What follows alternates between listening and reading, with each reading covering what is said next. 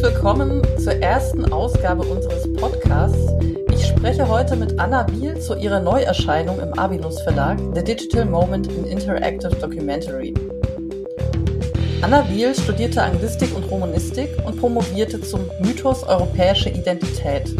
Parallel dazu war sie mehrere Jahre trimedial als Autorin und Redakteurin für den Bayerischen Rundfunk und Arte tätig. Von 2012 bis 2015 arbeitete sie als wissenschaftliche Mitarbeiterin an der Professur für Medienwissenschaft der Universität Bayreuth. Von 2015 bis 2016 war sie Research Fellow am Digital Cultures Research Center der University of West of England, Bristol, UK. Von 2017 bis 2019 Forschungsstipendiatin der Universität Bayreuth, wo sie auch heute arbeitet. In ihrer Habilitation The New Documentary Nexus befasste sie sich mit Digital Factuals, Interactive Documentaries und deren Potenzial für Interaktion und Partizipation. Aktuell leitet sie den Aufbau eines Netzwerkes zur Erforschung des Dokumentarischen und Digitalen. Und auch darüber werde ich mit ihr noch sprechen. Mein Name ist Maike Bold und ich führe heute das Interview. Hallo Anna, ich begrüße dich. Im Abinus Verlag ist gerade dein Buch The Digital Moment in Interactive Documentary erschienen. Du beschäftigst dich darin mit interaktiven Dokumentationen als neuerer dokumentarischer Praxis, mit kollaborativem Storytelling und Möglichkeiten der Partizipation. Wie ist diese Arbeit entstanden? Ja, zunächst sollte ich vielleicht mal vorausschicken, iDocs sind sozusagen schon seit längerem mein Steckenpferd in der Forschung, beziehungsweise fokussiere ich schon in meiner Habil, wie du gesagt hast in dem Intro, das Dokumentarische im Digitalen wobei ich einen ziemlich weit gefassten Begriff habe von dokumentarisch. Wie es jetzt konkret zu dieser Publikation kam, entstanden ist sie noch während meines Forschungsaufenthaltes in äh, England am Digital Cultures Research Center, also beziehungsweise kam mir da die Idee dazu dort habe ich äh, mit Kollegen zusammengearbeitet, die das Projekt, was ich in meinem Buch bespreche, auch selbst mitentworfen haben, die vor Ort in Peru, aber auch in Bristol daran gearbeitet haben. Und so habe ich dann sozusagen First-Hand Einblicke erhalten und im Anschluss daran dann auch an einer Impact-Studie mitgearbeitet. Vielleicht sollte ich an dieser Stelle auch ganz kurz vorstellen, worum es in The Digital Moment in Interactive Documentary geht. Die Publikation befasst sich mit der Frage, wie es aussehen kann, das dokumentarische Momentum oder den dokumentarischen Impuls im digitalen, im interaktiven umzusetzen. Ein Beispiel dafür ist The Kipu Project, eben das Projekt, was ich in dem Buch dann auch bespreche. Inhaltlich widmet sich The Kipu Project einem lange tabuisierten Thema, und zwar der massenhaften Zwangssterilisation in Peru bis in die 1990er Jahre.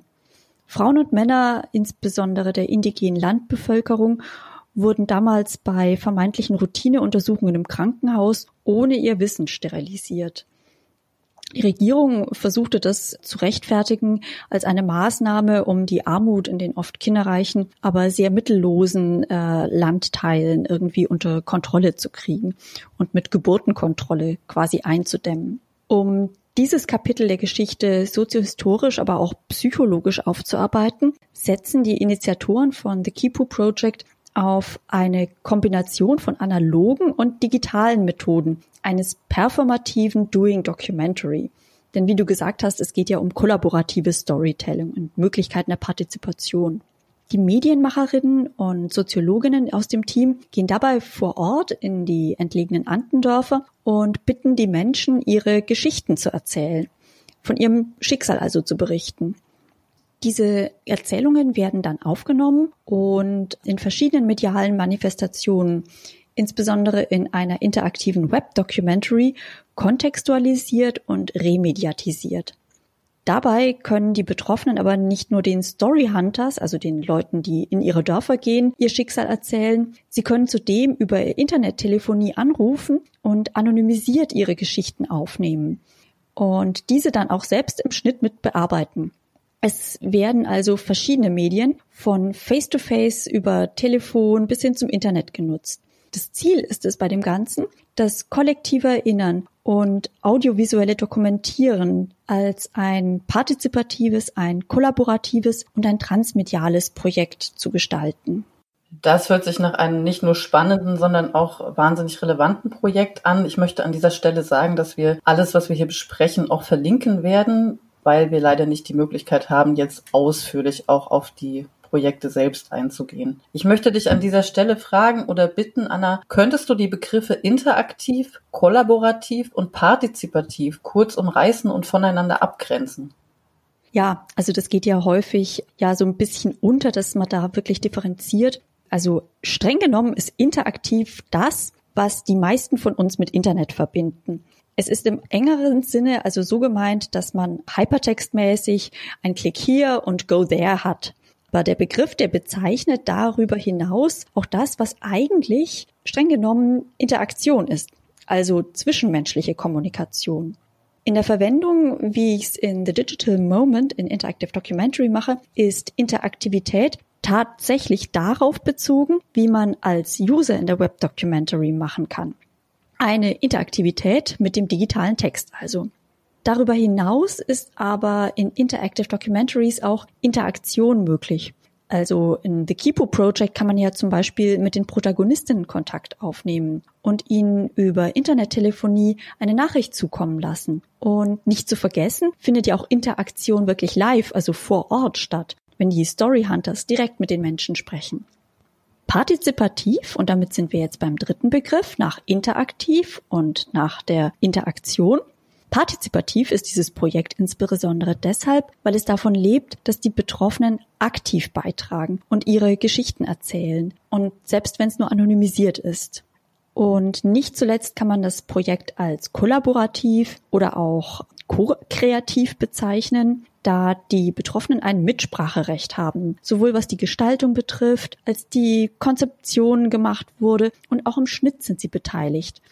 Das heißt, sie sind nicht nur O-Tongeber, sondern sie werden durchwegs wirklich ähm, gefragt, ob das so für sie okay ist, ob sie Ideen haben, wie sie sich einbringen möchten. Und bei alledem wird vor allem diese Beteiligung an dem Projekt transparent gemacht. Also es ist nicht so, dass man einmal ein Interview gibt und dann passiert damit irgendwas, sondern man hat das Ding nach wie vor in der Hand. Also es ist nach wie vor das eigene. Das heißt, man könnte das in etwa so zusammenfassen, dass Interaktion interaktiv erstmal auf Austausch abzielt, ob das nun mit einer Benutzeroberfläche mhm. ist oder zwischenmenschlich. Partizipativ bedeutet, dass man sich beteiligen kann in aber bereits vorgegebenen Strukturen und im kollaborativen, ko-kreativen Bereich letzten Endes auch diese Strukturen mitgestaltet und mit in der Hand hat, richtig? Genau, ja.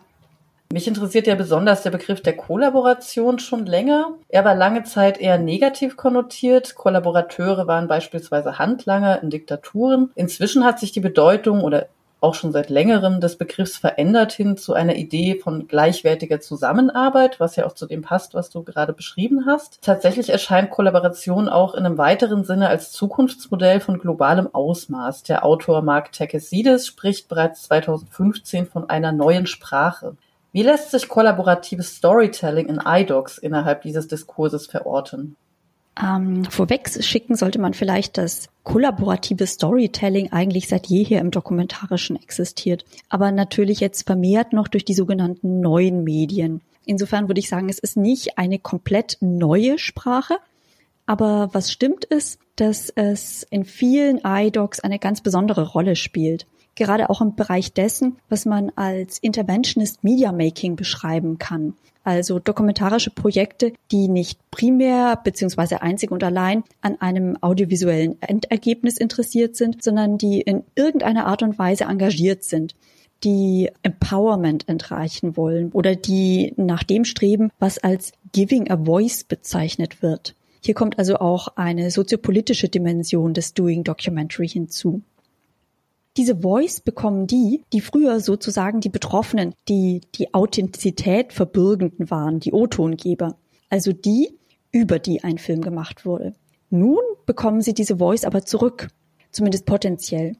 Denn auch hier ist darauf hinzuweisen, dass solche Projekte wie The Kipo Project mehr sind als nur ein Aufruf dazu, irgendwas zu posten. Sie sind eingebettet in ein ganzes Netz von Praktiken, die die Kollaborationsprozesse begleiten. Und auch wenn man auf den ersten Blick meinen könnte, dass das eigentlich sehr bequem ist für die Autorinnen, beziehungsweise diejenigen, die damals äh, also im klassischen linearen Dokumentarfilm als Autoren oder Regisseure bezeichnet werden. Auch wenn man eben denken könnte, das ist relativ bequem für die. Schließlich drehen ja andere für sie das Material und kümmern sich irgendwie um alles. So macht ein wirklich nachhaltig kollaboratives und ko-kreatives Projekt wesentlich mehr Arbeit als ein ganz normaler linearer Film. Es stellen sich hier dann auch noch vermehrt Fragen, beziehungsweise bestellen sie sich bewusster, die die Ethik betreffen, die ja auch ein großes Thema im Bereich des Dokumentarfilms ist. Und das ist natürlich ganz besonders der Fall bei so sensiblen Themen wie The Kipu Project. Ja, es scheint, auch wenn das jetzt nochmal etwas abweicht von dem Thema der Marginalisierten, als handele es sich beim kollaborativen Erzählen um die Praxis der Stunde, besonders im Zusammenhang mit der Corona-Krise. Denn hier gab es zahlreiche und gibt es zahlreiche Aufrufe, persönliche Erinnerungen zu teilen und zu sammeln. Kann man das jetzt schon kollaborativ nennen? Äh, nein, also so generell würde ich sagen, kann man das nicht als ko-kreativ bezeichnen. Allein ein Aufruf, zum Beispiel über Facebook, jeden Tag ein Foto aus der Quarantäne zu posten, ist zwar partizipativ, ja, die Leute tragen also Fotos und Videos bei, aber bei Kollaboration geht es darum, den gesamten Prozess des dokumentarischen Projektes im Auge zu haben. Facebook zum Beispiel bietet keinen Raum, eigene Organisationsstrukturen aufzubauen, über die Features hinaus, die die Plattform so anbietet. Einen Sonderfall hingegen stellen ähm, die Corona-Haikus dar, die eine Initiative von Sandra Gaudenzi sind. Was ist das? Die Corona-Haikus, das ist ein Projekt, was ursprünglich damit startete, dass sie ihre Freunde bzw. die Dokumentarfilm-Community dazu aufgerufen hat, weltweit, egal wo sie auch immer sind in der Quarantäne, jeden Tag einen visuellen Haiku zu schreiben. Das heißt, drei Fotos zu machen und den klassischen Haiku-Zeiler dazu zu schreiben. Und diese Fotos wurden dann erst über Facebook hochgeladen und mittlerweile ist aber aus diesem Projekt eine wirkliche Web-Documentary geworden. Das heißt, sie hat das Material kuratiert, hat das dann auch hochgestellt und daraus ist eine wunderschöne poetische Seite geworden. Es sind auch Ausstellungen geplant, sowohl virtuelle als dann auch tatsächlich physische. Und die Leute sind auch eingeladen, tatsächlich Dinge jetzt damit zu machen. Also sie hat sozusagen einen Fundus, ein großes Archiv geschaffen und lädt dazu ein, das weiter zu nutzen, eigene Projekte damit zu kreieren. In diesem Sinne ist das Facebook-Projekt jetzt an sich erstmal nur partizipativ gewesen. Die Webdoku, die sie draus gemacht hat, ist auch in dem Sinne partizipativ, dass man eben das Material, was andere beigetragen haben, damit reinnimmt. Das Co-Kreative kommt jetzt allerdings dazu, wenn man tatsächlich das eher wie ein Archiv benutzt. Also selber dann Projekte damit macht. Und was auch wiederum möglich ist, wenn man mit den Leuten in Austausch geht, die das Ganze gestaltet haben. Also tatsächlich eine Interaktion auch stattfindet. Denn das ist jetzt, also Kollaboration kann man sich vorstellen, wie eigentlich das umfassendste Konzept. Da ist Interaktion mit drin, da ist Interaktivität mit drin, da ist Partizipation mit drin, plus dieses kreative Gestalt. Und in diesem Sinne so reine Mitmach, ich poste was, Aktionen, die sind ja, jetzt nicht unbedingt kollaborativ, partizipativ meist schon, aber der Austausch fehlt ja meistens. Und das ist eben bei solchen Projekten angegeben. Und wir sehen ja auch, dass ein Projekt, was relativ simpel und rein partizipativ anfängt, dann durchaus weitergehen kann, ja? Ja, genau. Also aus dem ist ja was ganz anderes gewachsen, als Sandra ursprünglich gedacht hatte, wie sie das das erste Mal hochgeladen hat. Ja. Diese Beispiele zeigen aber auch, also wenn man jetzt wirklich diesen Anspruch hat, kollaborativ, ko-kreativ zu arbeiten, dass diese Form des Arbeitens eine große Herausforderung ist, da ja quasi zunächst oder im Prozess eine Struktur gemeinsam aufgebaut werden muss, die je digitaler, umso anforderungsreicher ist und gewisse Fähigkeiten voraussetzt. Wenn ich jetzt daran denke, ausgehend von der Arbeit in sozialen Bewegungen, wie schwierig es allein ist, mit einer heterogenen Gruppe von Menschen beispielsweise gemeinsam einen kurzen Text zu verfassen, erscheint mir das nicht unbedingt als ein Abbau von Barrieren. Beispielsweise verfügen sehr viele Leute über ein Social-Media-Wissen, also das Wissen darum, wie man Facebook, Twitter, Instagram bedient. Aber allein die strukturierte Kommunikation per Mail wird schnell zum Problem. Da könnte man zu dem Schluss kommen, dass Kollaboration bzw. Co-Kreation teilweise auch eher Barrieren schafft und so Partizipationsmöglichkeiten verringert. Kommen wir hier in ein Paradoxon, gerade wenn es um die Voice marginalisierter Menschen geht?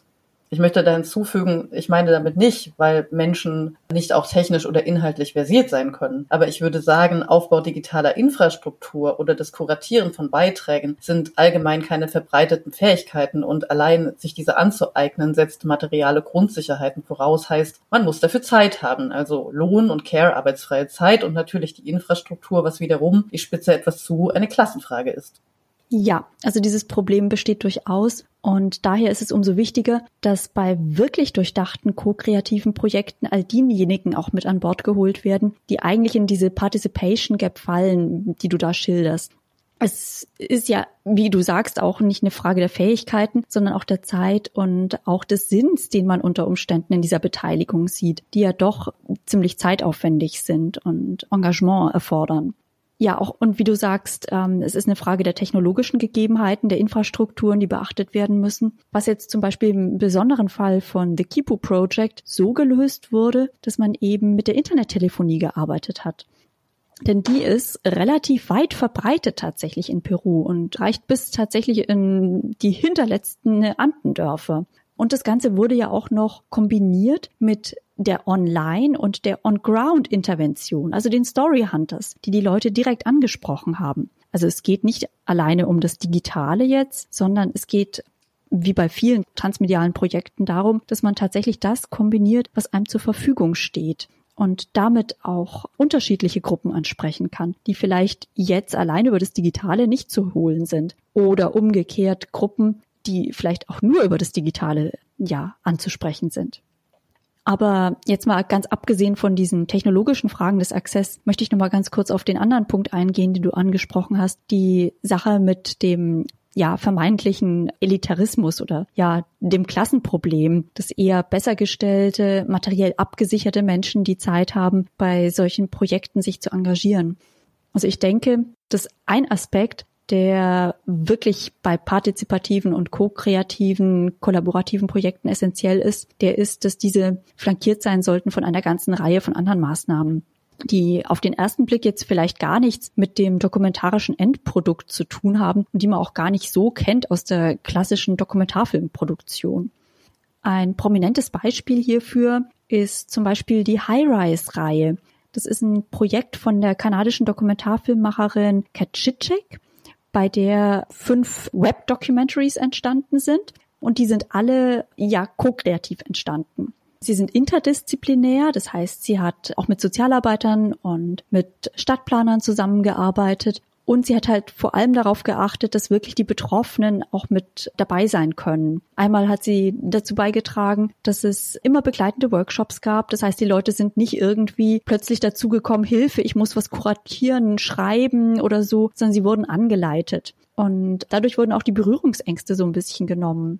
Außerdem haben sie dafür gesorgt, dass die Leute wirklich auch Zeit und Nerven hatten, äh, sonst ja gerade bei Familien fehlen. So war zum Beispiel, wenn Mütter oder Väter sich engagieren wollten, dafür gesorgt, dass ihre Kinder betreut waren, während sie daran teilgenommen haben. Und ein ganz wichtiger Baustein war, war bei dem Ganzen auch, dass bei vielen Teilprojekten Jugendliche mit eingebunden worden sind. Insbesondere junge Mädchen, die gerade in der Gegend, wo eben ja Chitchek gearbeitet hat, jetzt nicht so technikaffin sind. Insofern kann man sagen, dass es wiederum um Prozesse geht, also um das Performative, um das Doing Documentary, nicht alleine um die Erstellung eines Produkts. Und ja, auch hier ist wieder die Kombination von digitalem und wirklich Face-to-Face-Kontakt wichtig. Ich würde also sagen, dass das Digitale hier ein Faktor ist, ein Faktor, der Barrieren abbauen kann, der dazu beiträgt, dass Beteiligung ein gemeinsames Gestalten auch hierarchieärmer möglich ist, aber dass das alleine sicherlich nicht die heilbringende Wunderkeule ist, um Kreativität und Engagement zu entfesseln. Wie gesagt, es muss halt begleitet werden von weiteren Maßnahmen, damit auch wirklich mit alle an Bord sein können. Herzlichen Dank für diese sehr ausführliche Darlegung, denn das ist ja tatsächlich das, worum es dann am Ende auch über die Theorie hinausgeht. Jetzt hast du aber den Begriff des Digitalen bereits schon wieder ins Spiel gebracht. Damit kommen wir zurück zu deiner Arbeit. Was genau kennzeichnet den digitalen Moment in Interactive Documentaries und darüber hinaus? Mm, der digitale Moment ist, so wie ich ihn verwende, davon gekennzeichnet, dass digitale, interaktive Technologien so in dokumentarischen Projekten eingesetzt werden, dass ihre digitalen Affordanzen, also die Features oder die Charakteristika, die sie mit sich bringen, mehr sind als nur so ein Mittel zum Zweck. Das ist ein bisschen so wie bei der Definition von iDocs. Das Wesentliche ist dabei, dass digitale Medien nicht nur eingesetzt werden, um einen linearen Film ins Internet zu bringen, dann ist er immer noch ein linearer Film, auch wenn ich ihn im Internet anschaue. Ja. Er ist und bleibt halt ein Film. Und er folgt der Logik und der Ästhetik des Filmischen. Wohingegen genuin digitale dokumentarische Projekte, die also diesen digitalen Moment in sich tragen, anders geschaffen sind. Sie haben eine andere Logik, eine andere Ästhetik. Sie arbeiten häufig nonlinear mit räumlicher Montage. Es gibt die responsiven Möglichkeiten, also dass man Feedback bekommt, dass Interaktivität möglich ist und auch das, was als Live-Moment bezeichnet werden kann. Also, dass man sofort mit Leuten in Kontakt tritt, dass das nicht irgendwie verzögert ist. Die besonderen Eigenschaften also des Digitalen sind maßgeblich für die Gestaltung und auch die Gestalt des dokumentarischen Projektes. Jetzt kann man natürlich weiter fragen, was nun ist das typisch Charakteristische des Digitalen? Und das ist ähnlich schwer, wie versuchen zu wollen, wie das Dokumentarische jetzt zu greifen ist. Es existieren ganze Haufen Definitionsversuche und ja, ein paar Prominente vielleicht. Laut Marie-Laure Ryan sind digitale Medien interaktiv, partizipatorisch und reaktiv, sensorisch vielfältig, was dann auf Hypermedialität verweist und fluid. Und sie weisen die Fähigkeit zum Netzwerken auf. Das heißt, sie sind modular aufgebaut und bestehen damit aus distinktiven Einzeleinheiten. Es hat man zum Beispiel bei den Web-Documentaries, dass man einzelne Clips anwählen kann. Ah ja, okay. Bei Levmanovic, der sehr prominent ist in der Forschung, ja, der schreibt von einer Liste of Principles of New Media und die umfasst fünf Punkte bei ihm. Das ist die numerische Repräsentation, das heißt, dass alles in Nullen und Einsen repräsentiert wird. Die Modularität, also wiederum, dass ich einzelne Module habe, die ich hin und her schieben kann. Die Automatisierung, die Variabilität und das kulturelle Transcoding was dann indirekt wiederum auf Multi- und Hypermedialität, Nonlinearität und das, was man als Remediation bezeichnen kann, verweist. Das heißt, dass im Internet sozusagen alte Medien recycelt werden. Alte jetzt in Anführungsstrichen. Also filmische Schnipsel sind uns ja wirklich genauso vertraut wie Textschnipsel, Audios und dass das Ganze tatsächlich mit den Kulturtechniken, die wir bereits gelernt haben, dort umgesetzt werden kann.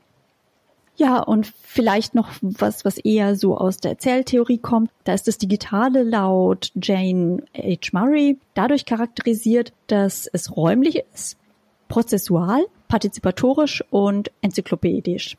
Das heißt, auch wieder unsere Schlagworte eigentlich drin, das Prozessuale, also was auch in Richtung Performativität in Doing Documentary geht und das Partizipatorische.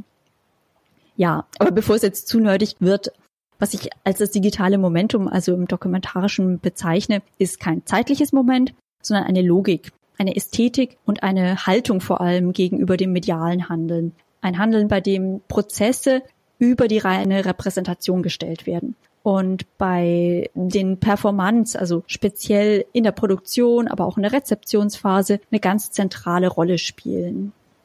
Okay, also es darf ja nerdig hier werden, richtig, wir machen Wissenschaft, aber ich versuche auch nochmal rauszukristallisieren, was ich jetzt mitgenommen habe. Prozessualität und Performance sind die Schlagworte. Also eine sehr dynamische Herangehensweise, die sich dann im Ergebnis auch abbildet und gegebenenfalls aber auch stetig verändert.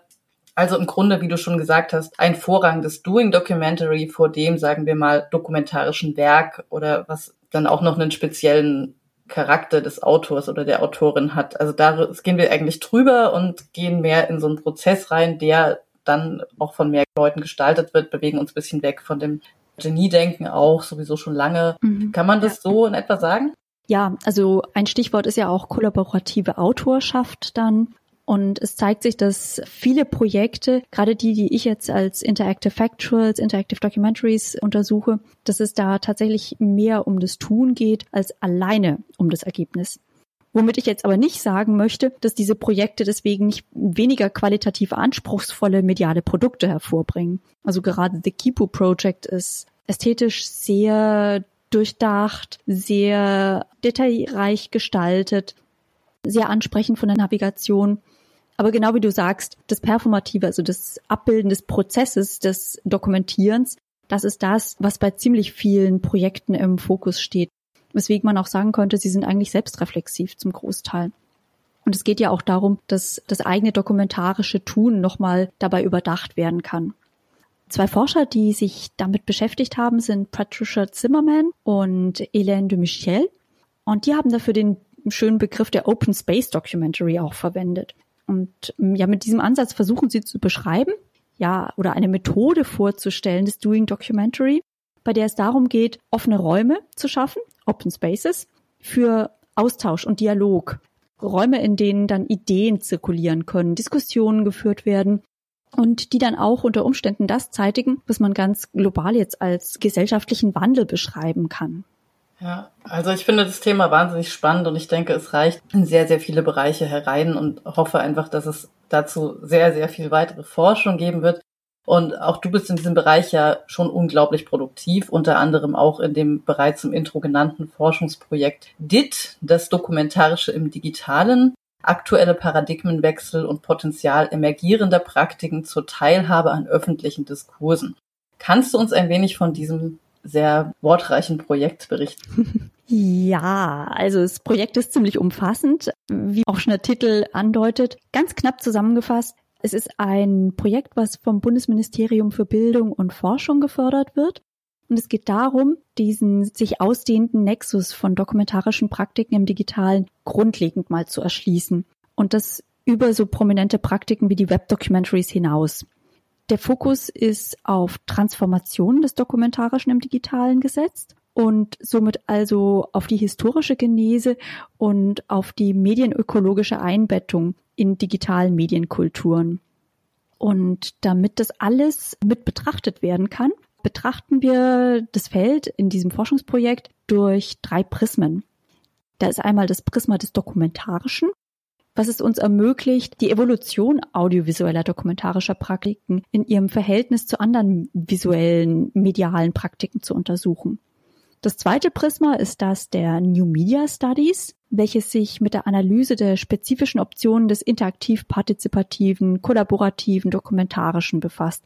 Also das, was wir äh, so ein bisschen besprochen haben vorhin, wie wir auseinanderklabüsert haben, wo der Unterschied ist zwischen Interaktivität und Interaktion und warum partizipativ nicht gleich kollaborativ ist.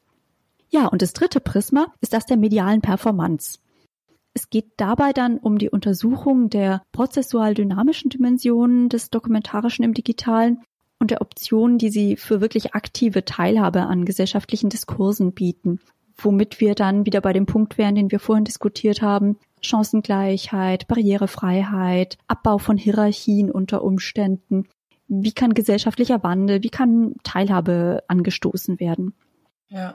Ja, und im Rahmen dieses Projektes werden natürlich auch weitere Publikationen erscheinen, auch bei Avinus. Und vor allem werden wir halt in einer internationalen Forschergruppe einen Online-Kurs erstellen, eine virtuelle Ringvorlesung auch veranstalten und Workshops machen und das Ganze auch möglichst breit streuen, damit hier Forschung wirklich auch an den Mann, an die Frau kommt. Vielen Dank dafür. Ja, das war natürlich auch ein bisschen Eigenwerbung, die aber, finde ich, durchaus berechtigt ist bevor wir mit Eigenwerbung weitermachen, also ich finde an der ganzen Sache auch sehr spannend, wie weniger kollaborative, eher partizipative, vorstrukturierte Formen sich öffnen können. Mir stellt sich so ein bisschen die Frage, gerade wenn ich mir große Hashtag-Kampagnen angucke, wie aktuell wieder Black Lives Matter, inwiefern nicht dieses Vorstrukturierte, was die sozialen Medien ja in sich haben, nicht sogar ein bisschen auch zu hacken ist. Also das könnte auch ein Thema weitere Forschungen sein, das ich persönlich spannend mhm. finde. Ja, also es gibt auch tatsächlich im dokumentarischen Bereich ziemlich viele Hackathons. Das ist ganz spannend. Also manche sagen sogar, dass überhaupt das Phänomen der Interactive Documentaries eher aus dem Bereich der Hackerkultur gekommen ist. Also der Idee, dass man sich auch Strukturen und Archive, Materialien bedient, die eben schon da sind. Also ja, Insofern stimmt. Also vielleicht für die nächste Publikation. Ja, und da sind wir bei der nächsten Publikation, denn es gibt ja schon demnächst ein weiteres Buch von dir im Abinus Verlag. Ne? Inwiefern knüpft es an deine bisherige Forschung an, über das hinaus, was wir bereits besprochen haben? Ja, also wie gesagt, mit dem Dokumentarischen im Digitalen befasse ich mich ja schon seit der Habil. Und auch in dem neuen Buch steht das im Fokus. Und das Buch, auf das du anspielst, das hat wieder einen epischen Titel. Es heißt von Knoten, Vektoren und dynamischen Vernetzungen Filming Revolution als Interactive Metadokumentation. Also ich hoffe, ich darf das hier schon sagen. Ja, du darfst es, aber man muss sich fragen, Anna, kann man diese Bücher lesen, wenn die Titel schon derart episch sind? Das Buch ist schön. Das Buch ist nämlich nicht nur zu lesen, das ist auch zum Angucken. Ah. Es ist eine digitale Publikation. Sie ist multimedial und interaktiv. Das heißt, man kann auch tatsächlich Videos anklicken und Material sehen, über das ich spreche. Ich analysiere nicht nur, ich habe das gleich mit eingebaut, es ist gleich verknüpft. Ja, und äh, es ist also eine Form von Form follows Function. Denn viele der Praktiken, die ich da drin untersuche, die sind ja selber im Digitalen entstanden und ebenfalls interaktiv und kollaborativ ja, insofern bin ich da ganz froh, dass ich diese Publikationsform in diesem Verlag dann auch ermöglicht bekommen habe. Ja, und es trägt natürlich auch massiv dazu bei, dass wir nicht mehr nur über Dinge sprechen, sondern die Forschung selbst zunehmend experimentell wird, so wie das ja auch auf der nun doch stattfindenden GFM-Tagung dieses Jahr Thema ist. Also es eröffnen sich immer mehr Räume, es bleibt spannend und wir werden auch zu einem ähnlichen Thema Jasmin Kermanci bei uns im Podcast haben, die auch nochmal soziale Bewegungen abzielt, wenn es um Interactive Documentaries und derartige Praktiken geht. Insofern, Anna, ich bedanke mich recht herzlich bei dir für dieses Gespräch. Hoffe, dass es inspiriert war für die Zuhörenden und dass wir weiter solche Gespräche führen werden.